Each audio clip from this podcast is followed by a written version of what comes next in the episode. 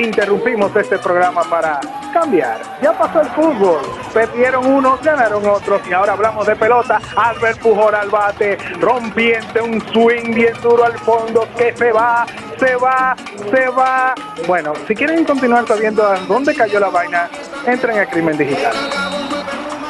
Hola, ¿qué tal amigos? Podescuchas, bienvenidos al episodio número 12 de Crimen Digital, un podcast de frecuencia cero que el día de hoy estaremos tocando los siguientes temas. El primero es qué está pasando en República Dominicana en temas de seguridad informática. Andrés estuvo por allá, vamos a ver qué nos trajo. Y en el segundo también vamos a explicarles muy bien qué significa y qué es una imagen forense. Sean bienvenidos a este, el episodio número 12. Todos los días, millones de seres humanos nos conectamos a un sistema de información. Vivimos una realidad virtual donde convivimos, crecemos y maduramos. Enviamos y recibimos datos a través de una red donde nadie se conoce. Solo vemos imágenes y reflejos, no juzgamos, solo intercambiamos. Es mejor estar informado. No hay pretextos. Crimen Digital, el podcast con todo lo relacionado al cómputo forense, seguridad en Internet y las últimas tendencias nacionales y mundiales del cibercrimen conducido por Andrés Velázquez y Mario Jubera.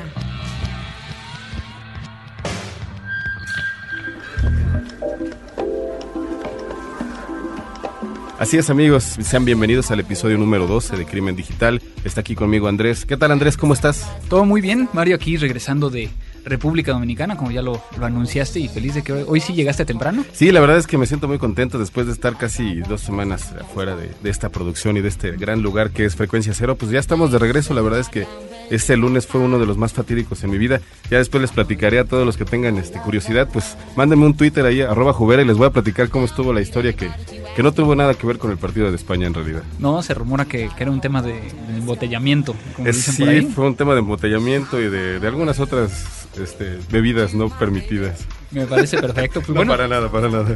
No, pero qué bueno que estás de regreso y, vamos a, platicar acerca de, otro tema controversial, el tema de las imágenes forenses. Y bueno, también recibimos muchos comentarios acerca del podcast pasado y, de los anteriores, ¿no? Sí, la verdad es que me siento un poco celoso este, después de ver la, cantidad de, mensajes que recibimos.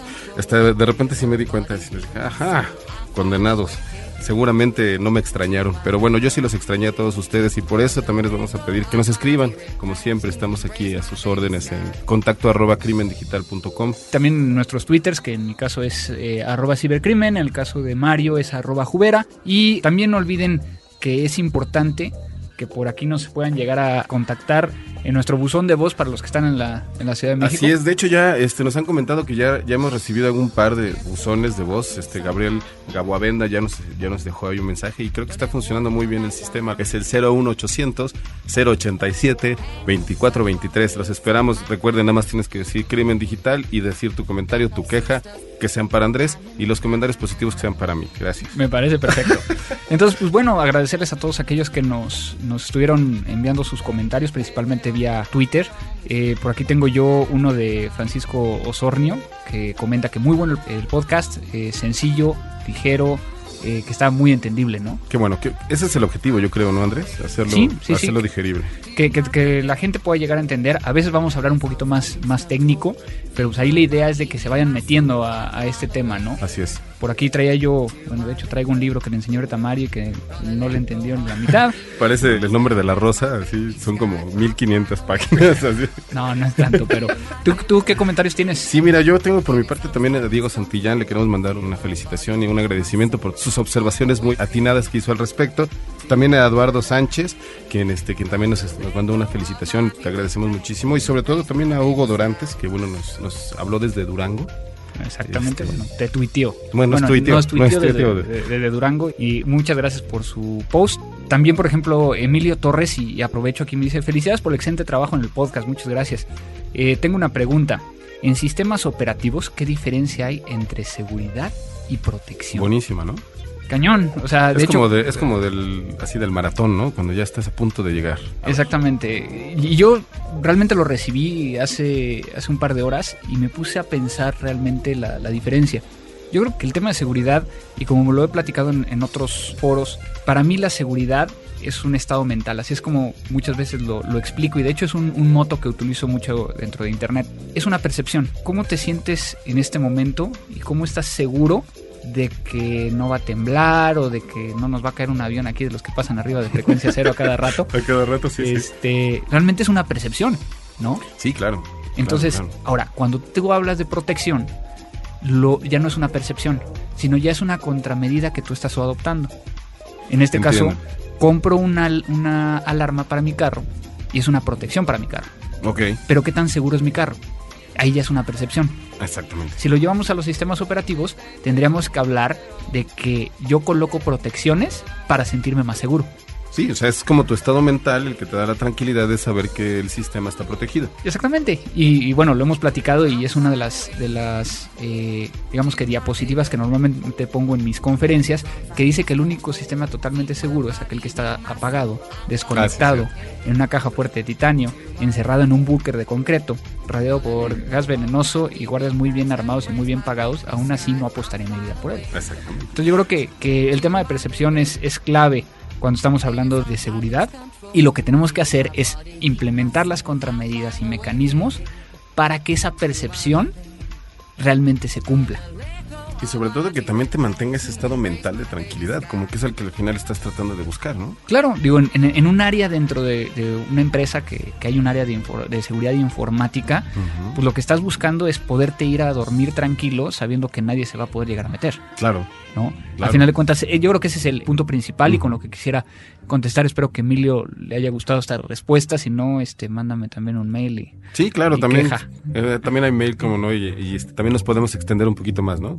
Sí, sí, sí, yo creo que voy a, voy a tratar de, de hacer, y yo creo que hay que apuntarlo ahí en, en nuestra super libreta. Nuestra super libreta que es. Este, acerca de qué es la seguridad, ¿no? Y cuáles son, por ejemplo, los cánones de seguridad cuando estamos hablando de, de la seguridad de la información y, y demás. Creo que es un tema bastante interesante. Así es. Bueno, pues no sé qué más traes. O ya se nos acabó. Pues no, ya ahorita quinto. ya estamos listos. Este, vamos a pasar al siguiente tema, que en este caso sería tu visita a República Dominicana. Pues bueno, estuvimos ahí en República Dominicana una semana. Sufriendo horriblemente. Vieras que, que ahora, ahora fui a Santo Domingo. Normalmente yo había ido a, a Punta Cana, que sí es la parte donde normalmente uno disfruta playa, arena, hotel all inclusive, este, todo muy bonito. Ahora estuve yo en Santo Domingo, eh, que también bastante interesante. Eh, sin embargo, yo creo que eh, aquí lo que tengo que llegar a comentarles es precisamente lo que hemos hecho en, otros, en otras situaciones. ¿Cómo está el tema de los delitos informáticos en, en En- Santo exactamente. ¿no? Exactamente. Es un, es un país eh, que, bueno, tiene graves problemas de corrupción, tiene graves problemas de fraudes. No sé si sabías, por ejemplo, que el país que más eh, autos de lujo a nivel mundial tiene es República Dominicana. No, la verdad es que no. Y es Pero- impresionante. Pero ¿sabes? me parece muy interesante el tema porque hace mucho tiempo tuve la oportunidad de trabajar con una empresa que se dedicaba a telecomunicaciones y me decían que en el primer lugar en Latinoamérica donde probaban un sistema de telecomunicaciones era en República Dominicana. Así porque es. existían ciertas razones, aparte de los usuarios, sino también de cómo se comportaban los sistemas, qué Sí. tan vulnerables eran. Y creo que, que eso me, era la, la pregunta que yo te quería hacer de- desde que estabas por allá, era, ¿cómo está ya la situación de la seguridad? O sea, después de saber que es un país tan, tan, tan emblemático en este sentido. Bueno, en el tema de seguridad y llevándolo al tema de seguridad de la información, eh, tienes eh, muy concentrado el uso de Internet dentro de la ciudad como tal, donde están los grandes corporativos, donde están las grandes empresas que controlan todos estos eh, resorts Sí, que se sí, encuentran sí. ahí. Y por eso es de que es muy atractivo, ¿no? O sea, hay mucho inversionista. Hay mucha gente de fuera que se va a vivir para allá o hace negocios allá. Claro. Por ejemplo, lo interesante y platicando con un ex jefe de la policía en Santo Domingo, eh, me comentaba que como nació yo la policía informática o de delitos informáticos, fue a raíz de que hicieron una modificación de, una, de la página del entonces presidente. Y quien lo atendió era el DNI, que el DNI tiene como que funciones como si fueran de Servicio Secreto de Estados Unidos. eh, Tipo FBI. No tanto, sino que son los que cuidan al presidente. Oh. Entonces ni siquiera es la parte policial, sino que entonces quienes cuidaban al presidente estaban encargados, sí, se va, a caer una trompa el, el día de hoy, Creo que nos vamos a Este- tener que ir hasta las 4 de la mañana. no sé, pero para- estamos grabando un día que parece ser que el cielo se va a caer, pero bueno. Bueno, Eh, sigamos. Si, si escuchan los truenos, piensen que, que aquí Abeles lo está poniendo eh, como sonido de Exacto. fondo. Pero bueno, entonces, imagínate que entonces son los guardias presidenciales Exacto es lo que te iba a decir, los guardias presidenciales. quienes entonces inician todo esto y después pasa la policía. Entonces, sí tienen, digamos que esto sucedió, realmente sucede, si no mal recuerdo, 2001 o 2002, cuando se crea esto, y pasa a ser parte de la policía en el 2003-2004. Y entonces es algo que llevamos un- pocos años haciéndolo. Sí tienen el conocimiento, no tienen muchas herramientas, pero quieren llegar a buscar cómo profesionalizar y, mejorarlo, ¿no? Aquí el tema es de que, pues, obviamente, tienes bancos enormes allá, tienes eh, mucho dinero, ¿no? Y por el otro lado tienes el hecho de que son únicamente 10 millones de habitantes en el país. Híjole, es súper poquita la Y, población, bueno, ¿no? Lo que pasa es que lo estamos comparando con México, ¿no? O sea, Sí, en el caso de México, nada más aquí en la ciudad y área metropolitana somos creo que 28 Exacto, millones de somos, habitantes. somos casi los 30, ¿no? Digamos. Exactamente, entonces pues obviamente imagínate eh, la, la gran diferencia. Pero bueno, eso fue algo que, que- que rescaté de ese viaje que vengo a, a comentarles. Eh, tuve la oportunidad de estar por allá dando un seminario de introducción al cómputo forense, Ajá. que fueron dos días ahí dando el, el seminario. Creo que todo el mundo se quedó muy agradecido. Tuve la fortuna de ir a dar una conferencia a las Fuerzas Armadas Perfecto. este, impresionante, porque allá las Fuerzas Armadas todas están concentradas en una, de tal manera que la Marina, este, los militares, todos están concentrados en un solo ente y, y a partir están todas las organizaciones Claro. castrenses hacia abajo. Eh, tuve la fortuna de eh, saludar coroneles mayores este, y demás, muy interesante y muy, muy reconfortante, ¿no? Que, que me hayan dado la, la recepción que, que me, que me dieron y la oportunidad de platicar con, con la gente de ahí. ¿no? Oye Andrés, me, me parece muy, muy, este, muy chistoso el hecho de cómo surgen estas investigaciones o estos, estos departamentos en Latinoamérica. Cada uno, cada uno de los países tiene su propia razón por la cual se surgieron, ¿no? En este Sí. caso puede ser así de un ataque directo contra la imagen del presidente o probablemente que hubo una situación en algunas, eh, en unos comicios, en algunas votaciones. O sea, como que cada uno de los países tiene su peculiaridad y llegan a un punto en donde dicen, oye, necesitamos enfocarnos a esto, ¿no? Así es, así es, ¿no? Incluso, por ejemplo, hemos platicado del convenio de Budapest, ¿no? Sí, El convenio de Budapest, el único que está suscrito completamente de América Latina es República Dominicana. Ah, O sea, modificaron ya, y fue muy interesante porque ellos lo que hicieron fue, vamos a generar una ley eh, para los delitos informáticos. Tomaron como base el convenio de Budapest, de, eh, que hemos platicado en, en este podcast, hicieron las modificaciones y después, ya con las modificaciones hechas, fueron y dijeron, oigan, yo quiero, yo quiero participar. Y obviamente entraron rapidísimo. Claro. A diferencia de otros países que lo que hacen es de, oiga, yo quiero entrar. Y en ese momento, ah, pues tiene que cumplir con esto. Uh, pues déjeme ver cómo le A hago ver para cómo le hacemos. ¿no? Que es el caso de México, por ejemplo. Que, que estamos queriendo llegar a suscribirnos, pero tenemos que hacer muchas modificaciones eh, penalmente para poder llegar a, a- a suscribirlo. La verdad es que me parece muy interesante la, la idea de que, o sea, no estamos experimentando directamente en la cabeza ajena de nadie en Latinoamérica, ¿no? Este, cada quien estamos viviendo nuestra realidad y sobre todo estamos buscando la manera de acoplarnos a esto que es la realidad de, la- de los crímenes a nivel cibernético. Y yo creo que la tarea que tú estás llevando a cabo, este, estaría muy interesante, no sé, Andrés, si en algún momento después, tal vez en el resumen de fin de año, pudiéramos hacer un balance como de todos los países que visitaste y tal vez hacer como una especie de, de balance final Ujú. y ver hacia dónde va cada uno de los países, ¿no? Así O sea, es. Estaría muy interesante sobre todo saber, porque vemos países que son punta de lanza como Argentina, como Chile, como tal vez en este caso Brasil, que bueno, es impresionante. Y hay otros países que no lo significa por la población, sino por la manera y el approach que hacen sobre, sobre las leyes, ¿no? Yo creo que lo, lo más importante de todo esto es de que la- eh, el- cada uno de los países se está dando cuenta que los delitos están tendiendo hacia ser electrónicos. Exactamente. Ahí yo creo que ya lo único que cambia es cómo están atacándolo. Algunos más rápido, otros más lento. Y bajo qué concepto o bajo qué premisas o, o qué marco jurídico están agarrando para poder llegar a hacerlo. Está muy interesante. Yo creo que vamos a seguir platicando de esto. Este, recuerden, ahí estamos en las, en las vías de comunicación y pues vamos a lo que sigue. Me parece perfecto. Crimen digital. Eh, me estoy dirigiendo a Crimen Digital. Eh, Lourdes Olavarrieta, me encantó el episodio. de eh, la atención a cómo cuidar a los niños en el uso del Internet. Saludos, gracias. Crimen digital. Recomendaciones. Así es, Andrés, pues hablando un poquito de las recomendaciones que traemos en esta ocasión, quisiera comentarte de algo que me encontré y que, bueno, pude utilizar eh, gracias a, a, una necesidad que tuve con una computadora. Se llama de Wind Dear Start. Dear Wind Dear Stat.info. Exactamente de lo que se trata es una herramienta de freeware que puede estar disponible en, cualquier googlear, solamente falta googlearlo.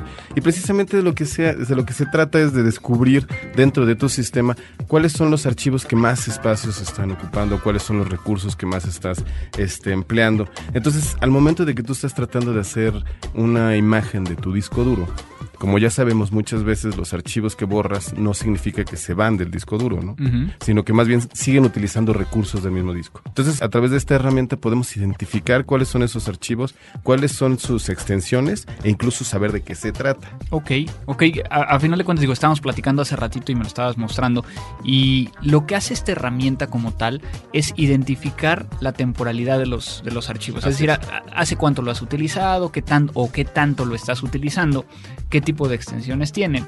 Y lo que te vas a poder llegar a determinar es a lo mejor tengo, tengo un archivo, eh, a lo mejor de una película, que tengo ahí desde hace un año y que no, no lo he vuelto a ver, pero me está consumiendo ahí 2 gigas de mi disco. Exactamente, sabes en dónde encontré una función muy primordial en los archivos en este en attach, en, en anexo, dentro Ajá. de los mails. Uh -huh. Muchas veces nosotros recibimos esos archivos y de repente se nos olvida que los tenemos ahí. Uh -huh. Y de repente son archivos que, bueno, si vamos sumando que un promedio de una persona como nosotros es de mil, mil quinientos correos, ¿no? Digamos, en, uh -huh. en nuestras herramientas de repente podemos llegar a tener archivos de presentaciones de 6 o 7 megas que no te acuerdas que los tienes ahí y sin embargo están guardados en el disco duro claro. porque están ocupando un espacio físico, ¿no? Entonces a mí lo que me di cuenta es que yo tenía aproximadamente tenía 22 gigas de presentaciones de PowerPoint. Órale. Y pues la verdad es que ni idea, ¿no? Ahorita, ahorita se, me, se me ocurrió también, por ejemplo, eh, los archivos recibidos de Messenger. Messenger. ¿No? Exactamente. Que muchas veces no revisamos esa carpeta. O sea, lo recibimos ahí y, y digo, depende cómo utilices el Messenger, ¿no? Pero normalmente ahí los vas a dejar y sí, ves que hay un archivo, no te acuerdas ni de qué es, no te acuerdas cuándo fue la última vez que lo viste y te está consumiendo espacio. Así es. Que a final de cuentas, y si lo ponemos desde una perspectiva de cómo funciona la computadora, pues significa espacio. Sí, pero tengo un disco duro muy grande. Bueno, pero a lo mejor tienes eh, memoria virtual que le está bajando a disco y como tienes eh, no tienes tanto espacio, pues cuando está paginando directamente a disco, pues se puede llegar a, a, a no ocupar el, el, disco completo. ¿no? Entonces, creo que es un, un tema de que podría llegar a verse desde el punto de vista que hasta podría ser más rápida la computadora. Exactamente, yo creo que lo que estamos viendo aquí es la manera de eficientar los recursos que tienes en el disco y que los tienes desperdiciados. Esta herramienta lo que hace es que te da la imagen para que tú puedas tomar decisiones sobre qué es lo que estás, eh, lo que estás guardando, cómo lo estás guardando y sobre todo qué tan factible es que lo sigas guardando. ¿no? En el caso de tener 22 gigas de presentaciones de PowerPoint, pues es la típica de que yo le mando a alguien y le digo, mira, ¿cómo ves este cambio? Y él me lo regresa diciendo, pues está bien. Sin embargo, el archivo se sigue guardando cada vez que yo lo tengo. Entonces, probablemente nosotros no nos damos cuenta de eso, pero en el momento en el que ya estamos haciendo la sumatoria de que estás trabajando aproximadamente ese archivo una semana, pues lo tienes unas 8 o 9 o 10 veces. Claro. No, pues qué buena, qué buena recomendación, Mario. Este, interesante y, y pues. Vaya, aleluya. lo logré. y creo que aquí la producción también se dio cuenta de eso. Están haciendo, están echándome una porra ahorita. sí. Sí, sí, sí, me parece muy bien. Pero bueno, también este habrá que revisarlo más a fondo. Así es. Sí, no, claro, como no siempre. Va a quedar, eh... Como siempre va a haber la, la este, después el regreso así de se acuerdan de tal cosa, pues no, no, sé. no, no. no, de hecho sí lo voy a lo voy a Véanlo, ocupar porque tengo aquí eh, mi máquina que, que, necesita ya una buena chaineada, como le dicen por ahí. Sí, sí. Entonces, este lo voy a probar y es excelente recomendación para todos. Ok. ¿Sabías que una imagen forense es una copia exacta de un medio que se va a analizar a través del cómputo forense y que incluye el espacio libre? Lo nuevo. Pues bueno, y aquí estamos a punto de tomar un tema muy importante sobre lo que se refiere a la imagen forense y cómo este se puede realizar. Eh, bueno, Andrés, vamos a abordar el tema desde el principio. ¿Qué es una imagen forense? Ok, una imagen forense es una copia bit a bit del contenido de un medio a analizar. Esto es, a final de cuentas, no se le llama copia, porque cuando yo tengo dos exploradores de Windows, por ejemplo, o eh, vamos a pensar que yo tengo un archivo en, tu computadora y te presto un USB para que lo pases a ese USB. En el momento en que tú lo copias y lo pegas, la fecha de creación del archivo va a cambiar a este momento. Ok, sí, sí, sí. Por lo tanto, de sí no le podemos llamar una copia porque no es íntegramente eh, completamente sin modificación, o sea, igual, como acabas de decir. Entonces, cuando yo hago una imagen forense, yo quiero llegar a hacerla eh, de todo el disco, desde el primer sector hasta el último sector. Y lo que me va a permitir es llevarme incluso el espacio que está marcado como disponible. ¿Qué encontraría yo en el espacio disponible?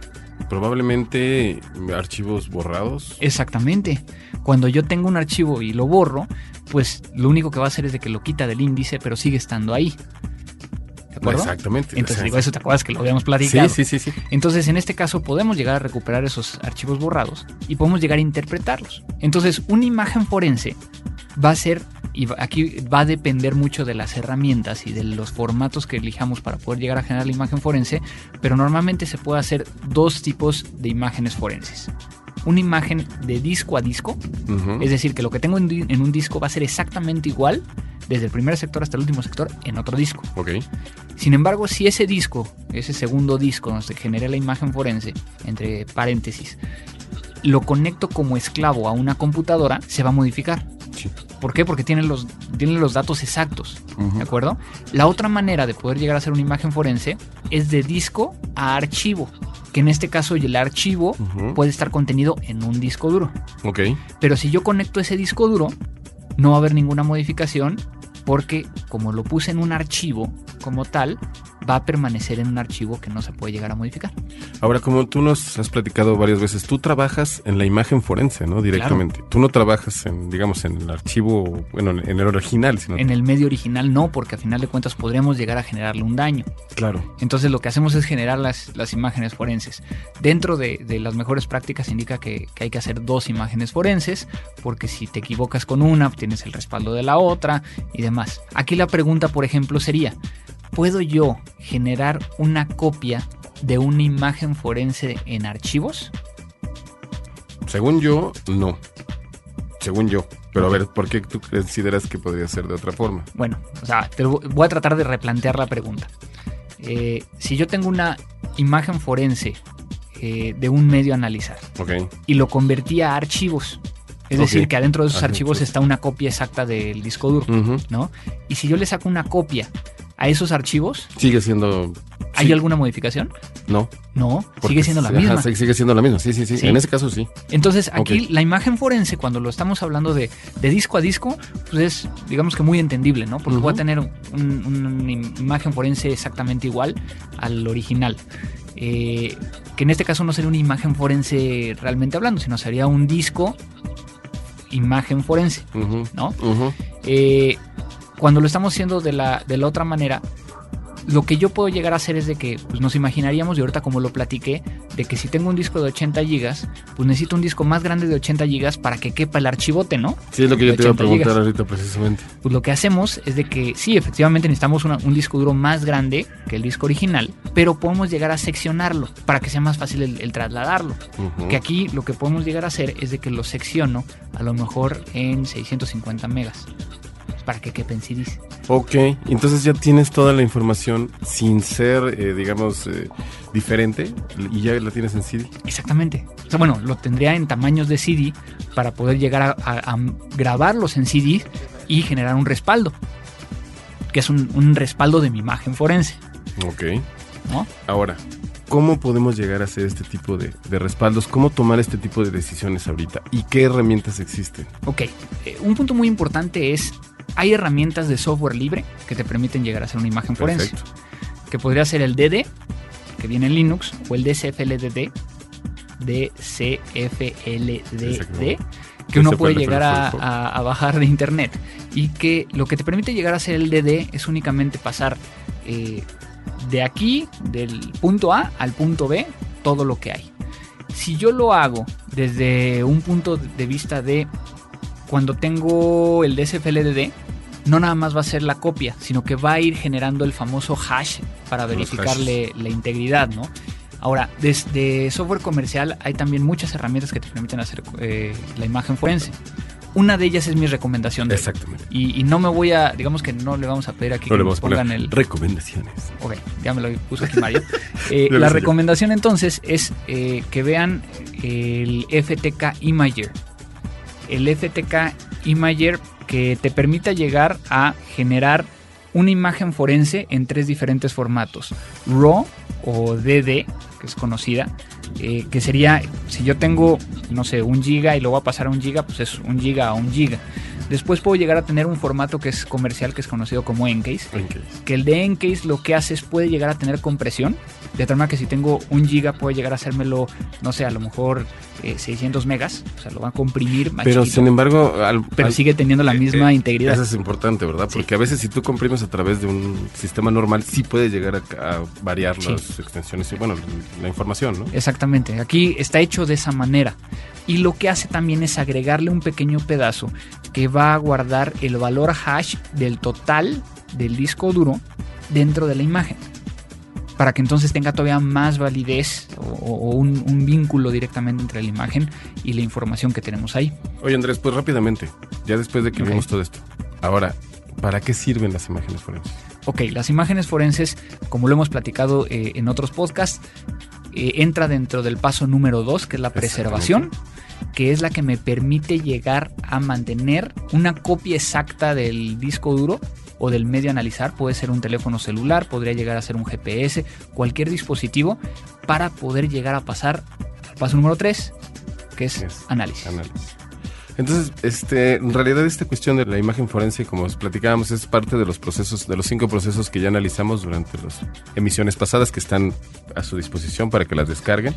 Y lo más importante es que este paso de imagen forense los podemos hacer a través de herramientas que son de software libre. Así es. ¿Qué tan difícil es hacerlas? Eh, sí hay que tener un conocimiento. O sea, por ejemplo, en el caso del DD tendría que ser un más o menos así, digo, sin tenerlo aquí enfrente de, de lo que puedo llegar a decirles es DD, luego el path de entrada, pad de salida, el block size, eh, el split, eh, la numeración. O sea, si, si no es tan fácil, no es algo así que puedes llegar a hacer. Y punto muy importante, nunca platicamos en este momento, y lo vamos a platicar en otro episodio, cómo bloqueo contra escritura. Porque si yo ocupo una herramienta para generar una imagen forense, pero no protejo contra escritura, podría llegar a estar este, borrando, eliminando, modificando. el archivo. Perfecto. Oye Andrés, pues precisamente retomando un poco más estos temas tan interesantes, hace algunos, hace un par de podcasts. Dos podcasts. Dos podcasts, exactamente. Tuvimos, tuvimos la oportunidad de platicar sobre una pregunta que nos hizo algún podescucha en sentido de la congelación de la RAM para extraer información. Exactamente. Después de hacer esto, una investigación, eh, le queremos agradecer a nuestro gran amigo. A ver, di, la verdad. No hicimos investigación. no hicimos nada. Pero la verdad. Nos contactó. nos contactó el doctor Roberto Gómez. El Doc, el mejor conocido como el Doc. El Doc, del TEC de Monterrey, Campus Estado de México. Y eh, nos dijo que si era posible llegar a hacer lo que se están haciendo algunas pruebas. Así es. este, nos mandó, de hecho, un, algún tipo de video donde se ven así ya los testimoniales. Y pues bueno, que le agradecemos muchísimo, ¿no? Al doc. Este, no sé si nos quisieras platicar tú un poquito después de lo que le analizaste. Bueno, me, declaro completamente, o sea, digamos que lo que les voy a platicar es lo que está en la página. Es un ejercicio que está haciéndose en la Universidad de Princeton, en Estados Unidos, en, New Jersey. Y lo que están haciendo es de que las memorias de RAM, utilizadas casi en todas las computadoras que tenemos hoy en día, pueden llegar a mantener eh, su contenido segundos hasta minutos después de que apagamos la computadora. Y esto, incluso si la quitas de la, de la motherboard, ¿no?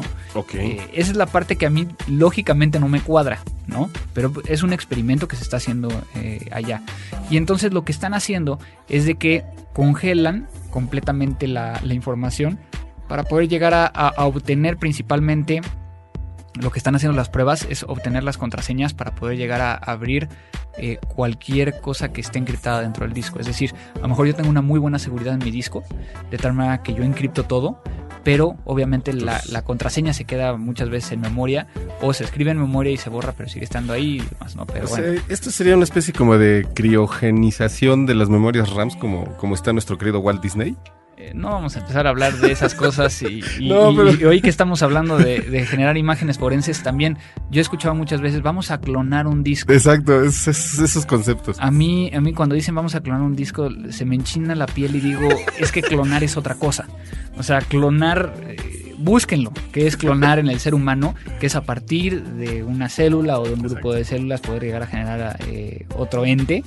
Entonces, si fuera realmente clonación, cuando estamos hablando de discos duros, es a partir de un par de bytes No de- generar un disco duro.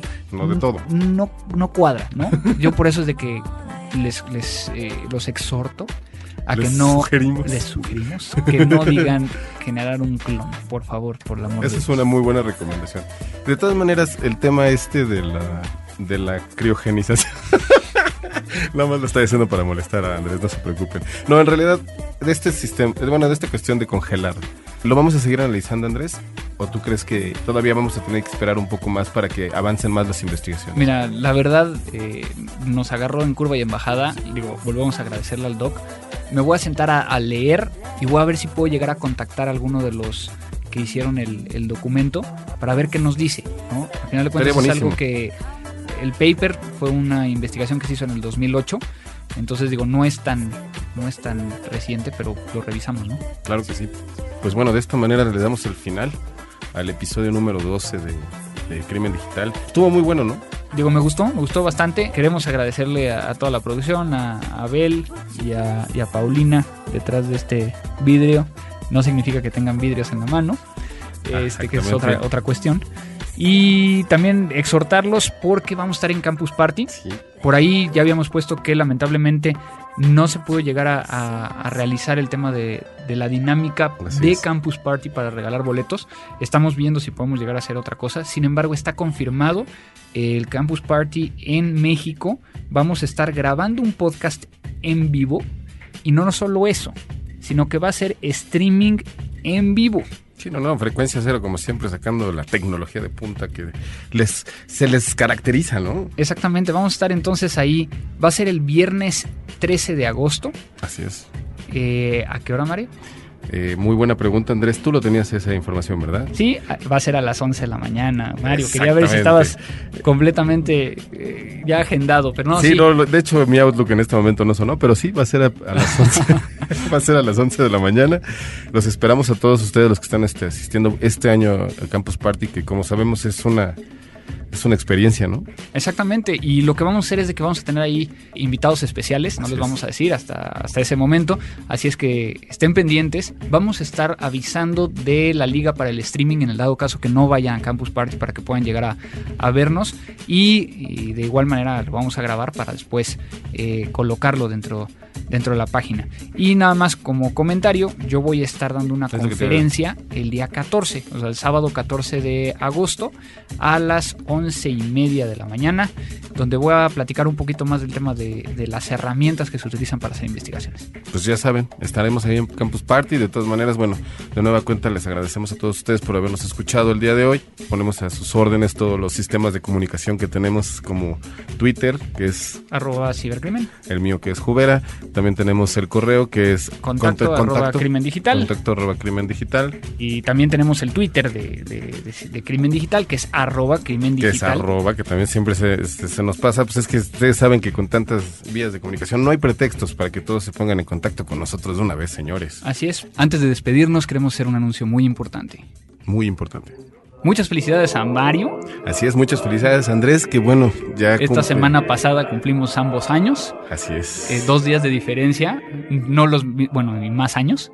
No, años son poquitos en realidad, ¿eh? no te creas que tampoco son muchos, ¿eh? Pero sí, bueno, muchas felicidades. Este, Andrés, lo igual. mejor y esperemos que, que sigamos aquí en Sí, sí, Crimen Digital. este, esperamos todos los regalos aquí directamente en Frecuencia Cero, ya saben, este, cualquier cosa, cualquier gadget, cualquier iPhone. Sí, sí, de, de- de iPhone de nueva generación eh, o de iPad eh, para arriba, por favor. Claro, fue lo que nos regalaron la semana pasada. Me parece perfecto. Estuvo buenísimo. pues bueno, Mario, se ha acabado la Coca-Cola por el día de hoy. Así es. Este, muchísimas gracias a nuestro patrocinador. No oficial. este, eh, después vamos a tener que pagarles, pero bueno. que pagarle ya va a ser al revés. Bueno, entonces, pues muchísimas gracias, Mario. Eh, gracias, gracias a todos. Gracias a los que nos están escuchando.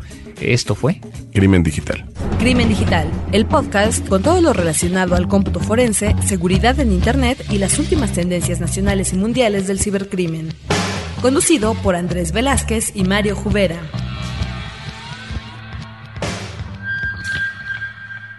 Frecuencia Cero, Digital Media Network, www.frecuenciacero.com.mx. Step into the world of power, loyalty, and luck. I'm gonna make him an offer he can't refuse. With family cannolis, and spins mean everything. Now, you want to get mixed up in the family business. Introducing The Godfather at Choppacasino.com. Test your luck in the shadowy world of The Godfather slot. Someday, I will call upon you to do a service for me. Play The Godfather now at Choppacasino.com. Welcome to the family. No purchase necessary. VGW Group. Void where prohibited by law. 18 plus. Terms and conditions apply.